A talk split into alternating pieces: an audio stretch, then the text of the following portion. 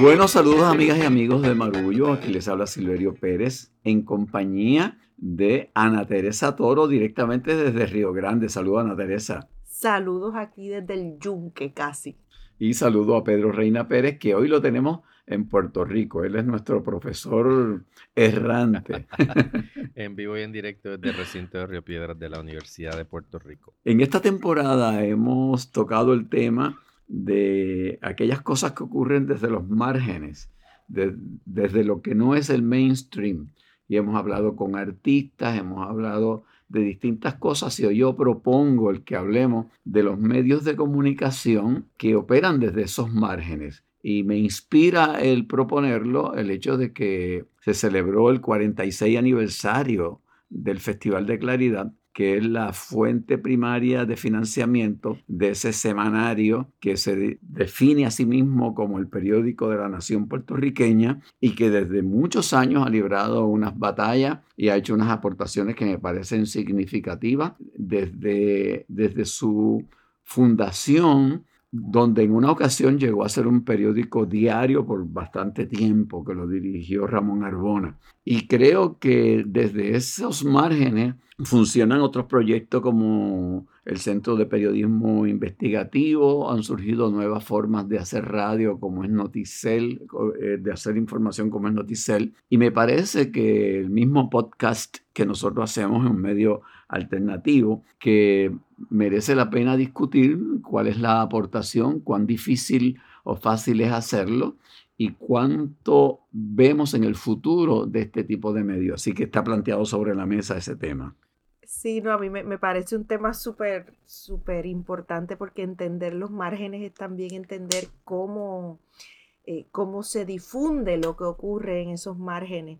Y obviamente con, la revolución digital y el Internet eh, se abrió eh, y se ensanchó ese espacio de los márgenes y encontramos en estos espacios esto, pues muchos proyectos que quizás carecen de, de cierto rigor dentro de lo que es la difusión de contenidos mediáticos, pero también hemos, hemos encontrado cosas extraordinarias que han dejado de ser eh, un proyecto marginal y ya se han convertido en, empresas enormes. El ejemplo más eh, elocuente de eso, pues por ejemplo, es el Huffington Post, que empieza siendo como un espacio bastante reducido y luego eh, trasciende.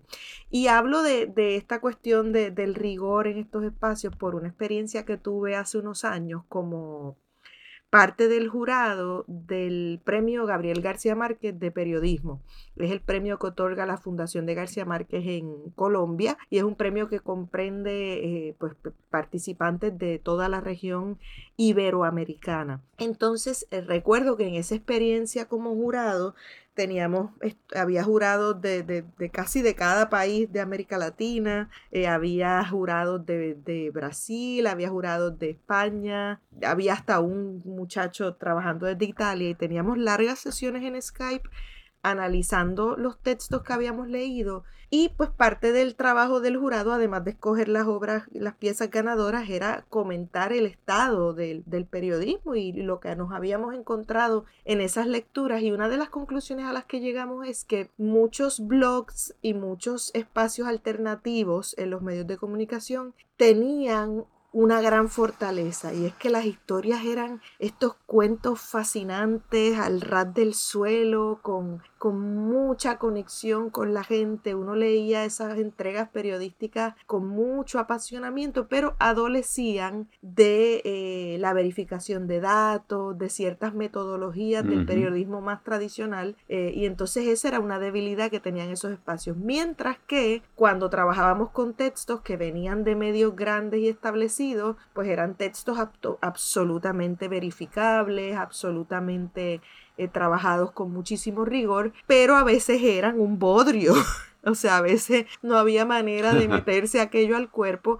Y parecería una tontería, pero no lo es, porque parte del objetivo de un buen texto periodístico es que la gente lo lea que la gente se interese, que la gente se conecte, es apelar a las sensibilidades de los lectores y las lectoras para que se interesen en estas historias tan importantes para su vida cotidiana y para la toma de decisiones en, una democracia. Entonces, eh, esa era la gran debilidad de los medios grandes que encontramos en, ese momento, en, en ese ejercicio de jurado en particular. Entonces creo que, son dos universos, el universo eh, mediático marginal y el universo mediático más eh, tradicional, eh, que deberían estarse mirando más a la cara y conversando más, más porque tienen mucho que aprender uno del otro. Wow, yo quiero regresar a, Claridad un momento porque me parece que la existencia de Claridad después de todos estos años como un medio consistente que ha eh, ocupado y habitado un nicho en la comunicación es una buena noticia.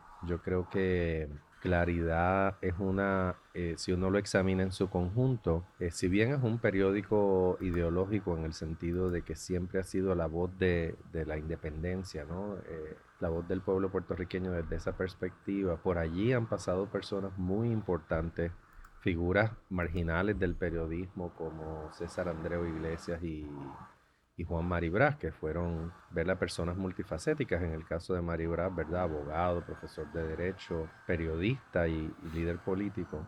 Y César Andreu, que es una referencia del, pensamiento disidente y de, muchas historias y de, y de muchas anécdotas de, de, la vida de los puertorriqueños cuando se enfrentaban, ¿verdad? Durante la represión policíaca tan terrible que ha vivido Puerto Rico a lo largo de los años. Y creo que además de ser, por un lado, ¿verdad? En el tema de, de, las noticias duras, de las hard news, es importante recordar que eh, Claridad también ha, jugado un papel importante por su suplemento cultural en rojo, que ha recogido, que ha recogido históricamente voces y contenidos y críticas. O sea, el único periódico hoy día en Puerto Rico que tiene crítica de teatro, de literatura, de cine, permanentemente es claridad. Y, eso es algo que, que merece destacarse y que yo creo que ha sido una de las aportaciones que ha hecho claridad al universo de los medios de comunicación en Puerto Rico. Yo, yo curiosamente empecé a escribir regularmente en la prensa en claridad,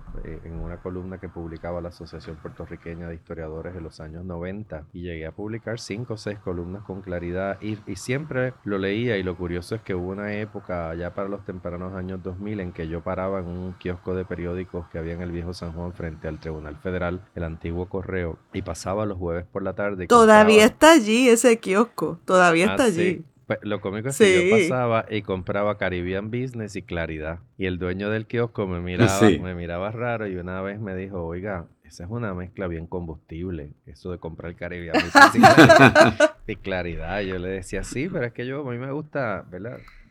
Yo quiero cubrir el espectro completo.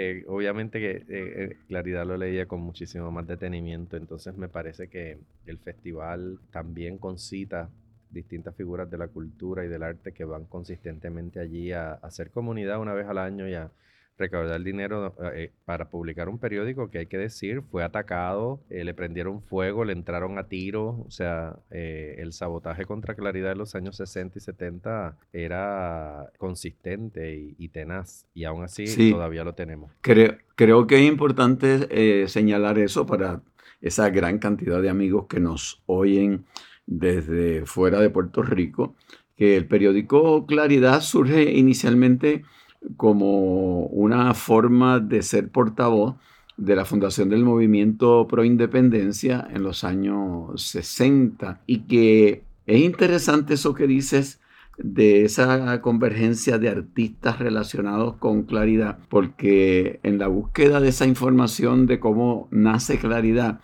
eh, la idea original es de don César Andreu Iglesias, periodista, como tú muy bien dices, muy conocido y respetado, que se la presenta a Juan Maribra en la fundación del, del, del, MPI, del Movimiento Pro Independencia, como resultado de la, de la lucha de los 50 y del hecho de que en 1956 el Partido Independentista perdió fuerza y había que buscar como que una nueva forma de llevar el mensaje de la independencia. Y entonces ese, ese primer, esos primeros 250 ejemplares que se tiraron a, a mimeógrafo y se graparon esas seis páginas que componían ese primer número, se repartieron entre personas, óyete estos nombres, como don Lorenzo Omar, como. Fran Cervoni, Tony Maldonado, Carlos Raquel Rivera, em, Emilio Díaz Valcárcel, René Márquez, estaban en tertulia y ellos fueron los que primero recibieron esos primeros ejemplares de claridad. Don Lorenzo Omar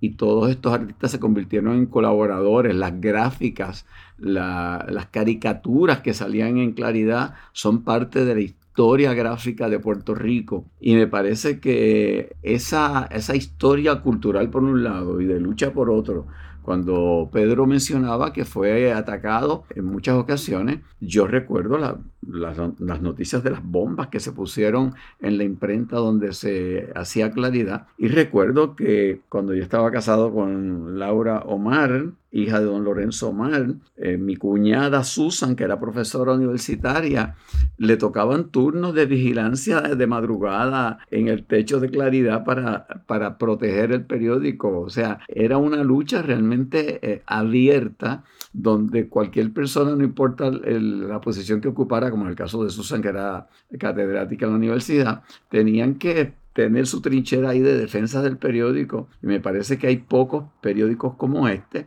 que, que tienen esa historia tan importante de, de que de una lucha tan, tan tenaz. y también tuve la oportunidad de ver cuando Ramón Arbona fue director de, de, Claridad, cuando el periódico era diario y fue un esfuerzo realmente monumental el que se estén celebrando 46 años de ese festival que inician personalidades como José Enrique Ayoroa Santalí para apoyar esa iniciativa de un periódico marginal, pues me parece significativo que a esta altura todavía lo tengamos.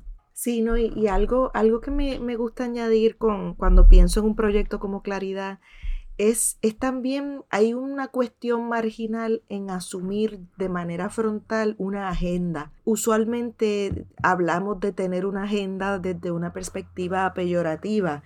Uno siempre escucha la frase, ese político tiene una agenda, ese X tiene una agenda. Y la realidad es que todos tenemos una agenda. Lo que pasa es que hay agendas con las que coincidimos mejor que con otras. Entonces, en la historia de los medios de comunicación, y, ya vi, viéndola particularmente desde el diarismo puertorriqueño, eh, en un principio, pues los periódicos operaban básicamente, nuestra historia eh, de, periodismo diario es bastante corta. Eh, Puerto Rico es uno de los países que más tarde se integra en ese ciclo del diarismo, pero pues cuando lo hace, lo hace de una manera pues, pues, pues, pues estupenda y florece muchísimo el periódico regional y demás, pero lo hace de una manera frontal como era la, usanza en la época. Los periódicos uno sabía y tenía muy claro, este es el periódico liberal, este es el periódico conservador, este es el periódico que promueve estas ideas y tal. Y, eso estaba tan asumido y abierto que todo el mundo estaba bien claro y bien ubicado en qué perspectivas iba a encontrar esto dentro de, estos espacios con el pasar de los años y ya pasada la, segunda eh, mitad del siglo XX, eh, comienza a ver esta urgencia o, esta, o este interés por proyectar una, una supuesta objetividad que, que bien sabemos que siempre ha sido un ideal imposible e inalcanzable. Entonces, dentro de esa perspectiva o esa noción de una supuesta objetividad, ocurre que nos topamos con muchísimos medios que francamente se esfuerzan eh, por esconder sus agendas. Entonces, una cosa marginal que me parece que ha hecho un, periódico como Claridad es siempre y de manera frontal eh, asumir su agenda y, defenderla y, traer adelante eh, las historias pasadas por el filtro del ideal independentista. Y eso me parece marginal en tiempos en los que se precian tantos medios de ser los más balanceados y los más objetivos, cuando bien sabemos que en el fondo nada de eso ocurre tal cual. Y una, una segunda cosa con, este aniversario de claridad y con esta cuestión de los medios eh, alternativos, que bueno, no necesariamente va a, la cuestión de la alternatividad, pero el otro día pensaba, caramba, claridad cumple 46 años. Hace poco esto, leyendo acerca de del 50 aniversario del Nuevo Día, que, lo celebra en mayo. El año pasado trabajé con la, con la historia de Taller Salud, que cumplió 40 años. Hay otras organizaciones que están celebrando 40, 50 años. Y me parece que en este año y los que vienen más adelante vamos a estar viendo conmemoración o una serie de conmemoraciones de, de medio siglo de una modernidad puertorriqueña eh, que nos va a permitir pensar el país desde otra manera, desde otra perspectiva. O sea, Claridad es un periódico que, que pertenece a, un Puerto Rico post Estado Libre Asociado, a un Puerto Rico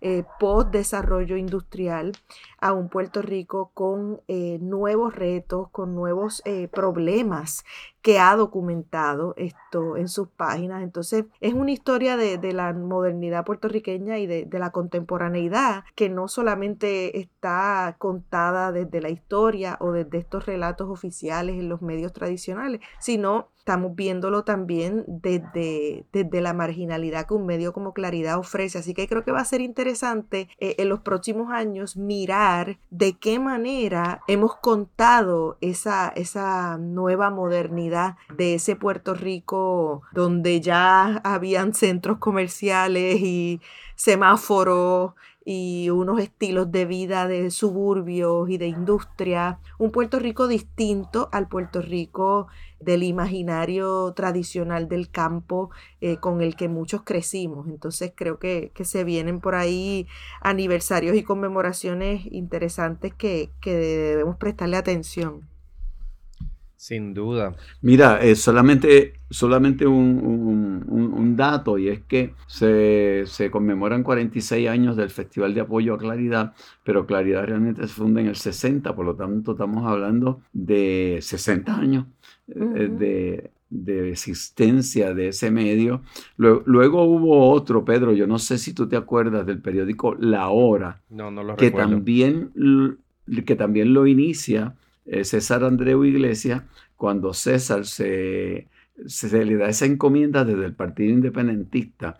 Y recuerdo que en la Eduardo Conde estaban las oficinas y por mucho tiempo la hora eh, competía un poco con claridad en términos de ese contenido desde, desde la independencia. Luego el periódico no, no continuó, pero fue por un tiempo también un medio así alterno. Y, entonces aprovecho para plantear para los que nos escuchan y para nosotros mismos en esta rica conversación, eh, ¿qué hubiese pasado en Puerto Rico si el Centro de Periodismo Investigativo no hubiese sido el instrumento para publicar el chat que produjo todo lo que pasó en el verano pasado? Muy buena pregunta digámosle y pidámosle a nuestra audiencia que nos dé like en Facebook y que nos siga en Twitter e Instagram. Estamos allí como arroba Media. Yo creo que eh, también tenemos que mencionar que en, el universo de, medios de comunicación en Puerto Rico, pues nos topamos obviamente con eh, centros como el Centro de Periodismo Investigativo, el CPI, que, ha venido a ocupar un lugar importante, pero también está 80 grados, que es una revista que se publica hace ya varios años y que se ha vuelto una plataforma importante para recoger crítica, literatura, pensamiento. 80 grados además comparte algo de la historia de Claridad, es que su fundador, Luis Fernando Cospontón, el famoso Peri, dirigió Claridad en un momento, igual que su hermano Manolo, y ha, y ha estado al frente de 80 grados y es una revista que evidentemente, en mi opinión, merece nuestra consideración. Pues fíjate, creo que una cosa interesante que tiene el CPI es eh, que en su formato y en su estructura desde el principio ellos se han planteado unas fuentes de financiamiento distintas, operan como una organización sin fines de lucro y eso ha permitido, pues obviamente que tengan una libertad, ellos se pasan pues solicitando eh, becas, fellowships, grants, eh, maneras de poder integrar estos apoyos externos e independientes o de fundaciones y organizaciones a favor de la libertad de prensa, etcétera, que les permitan hacer su trabajo. Una segunda cosa que les distingue que a mí me parece súper importante es el hecho de cómo ellos han enfocado casi todo el tiempo sus esfuerzos en el recurso humano y en el entrenamiento de sus reporteros. Eh, ellos se pasan yendo a congresos, se pasan yendo a foros, se pasan yendo a distintos entrenamientos y la apuesta eh, que en algunos medios estos más tradicionales que siempre ha estado colocada en la cuestión técnica, la apuesta de ellos ha sido en el recurso humano, en afinar esas destrezas investigativas y en afinar esas destrezas de, redacción y, de, manejo de datos y demás, que hacen que su trabajo sea de muchísima más calidad y además la difunden. Ellos entrenan un reportero fuera y vienen aquí y dan talleres a los periodistas locales a través de las distintas organizaciones o eh, haciéndolo ellos mismos. También invitan eh, personas de afuera, eh, periodistas esto de otros países a que vengan a dar charlas aquí y demás, o sea que se mantienen en contacto con el mundo y eso ha sido clave y eso es una de las identidades de ese periodismo eh, independiente que practica el Centro de Periodismo Investigativo. De hecho, ellos desde el principio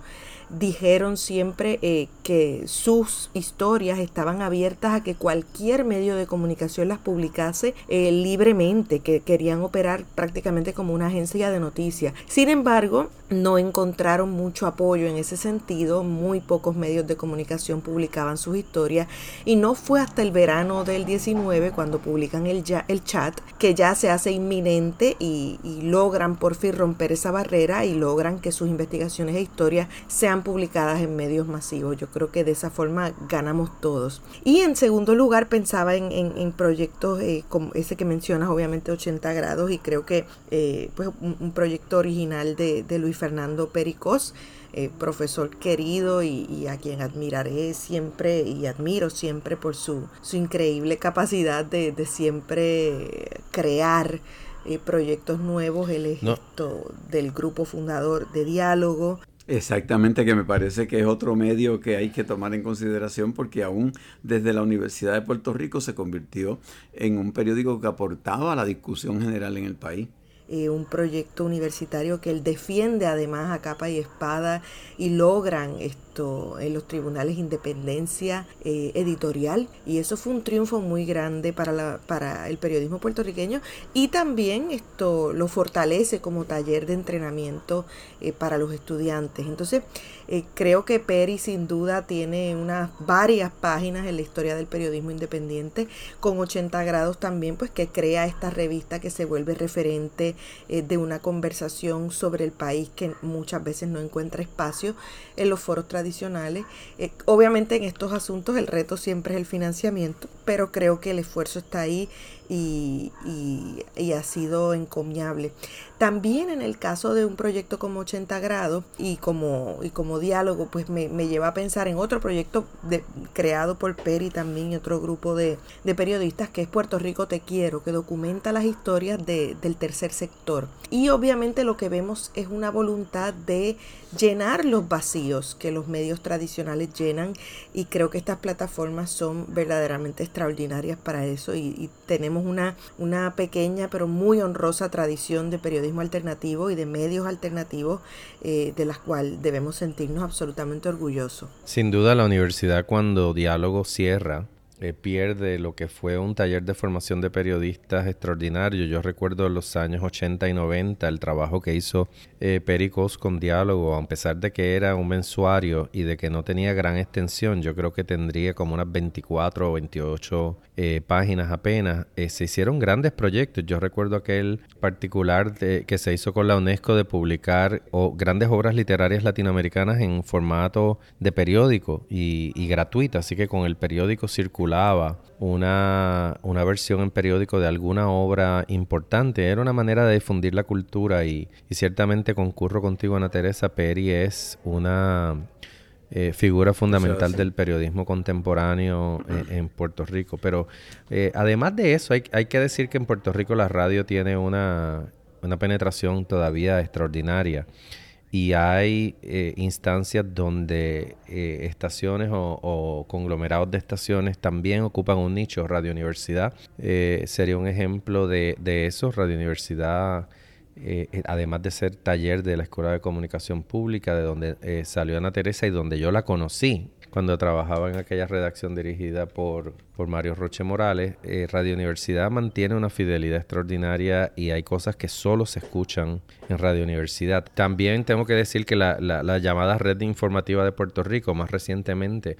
que es una red de estaciones regionales que producen contenido y lo comparten, dan cuenta de que hay una audiencia en Puerto Rico que no está necesariamente en los tres o cuatro principales estaciones del cuadrante AM, sino que están pendientes también a lo que pasa en sus pueblos, en sus regiones. Eh, por alguna razón me viene a la mente Hay Bonito la Revista, que es una publicación del pueblo natal de Ana Teresa y que nos, nos cubrió hace poco en la presentación de Somos Más allí en la, en la Superfarmacia San José y que cuando, cuando uno lo mira tiene una gran trayectoria la revista. Cuéntanos, Ana. Pues fíjate, Pedro, este proyecto que mencionas de Ay Bonito la revista, eh, que me encanta, se une también a una larga tradición de periodismo regional en el país. Puerto Rico no es un país que entre al diarismo en América Latina muy temprano. De hecho, somos uno de los que más tarde eh, comenzamos nuestra tradición periodística.